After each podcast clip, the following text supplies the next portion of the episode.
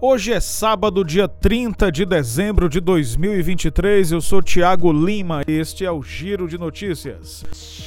Morreu na tarde dessa sexta-feira, aos 56 anos, o piloto Gil de Ferran. Ele sofreu uma parada cardíaca enquanto dirigia em um clube privado de automobilismo nos Estados Unidos e chegou a ser socorrido e levado para um hospital da região, mas não resistiu.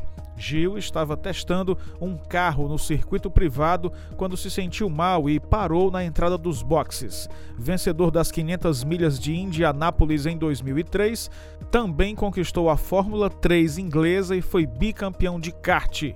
Apesar de ter nascido em Paris, na França, Gil de Ferran se considerava brasileiro, filho de Lua de Ferran, engenheiro da Ford, que criou o EcoSport, foi morar no Brasil aos 4 anos. Como a maioria de outros pilotos, começou a carreira no kart, onde conquistou títulos como o Brasileiro de 87 o DIEESE avaliou o impacto do reajuste do salário mínimo na economia. A entidade estima que 59 milhões de pessoas têm rendimento referenciado no salário mínimo, o que resultará em um incremento de renda anual no montante de 70 bilhões de reais. Além disso, o DIEESE estimou que 37 bilhões de reais no aumento da arrecadação tributária anual sobre o consumo como impacto também desse reajuste do mínimo.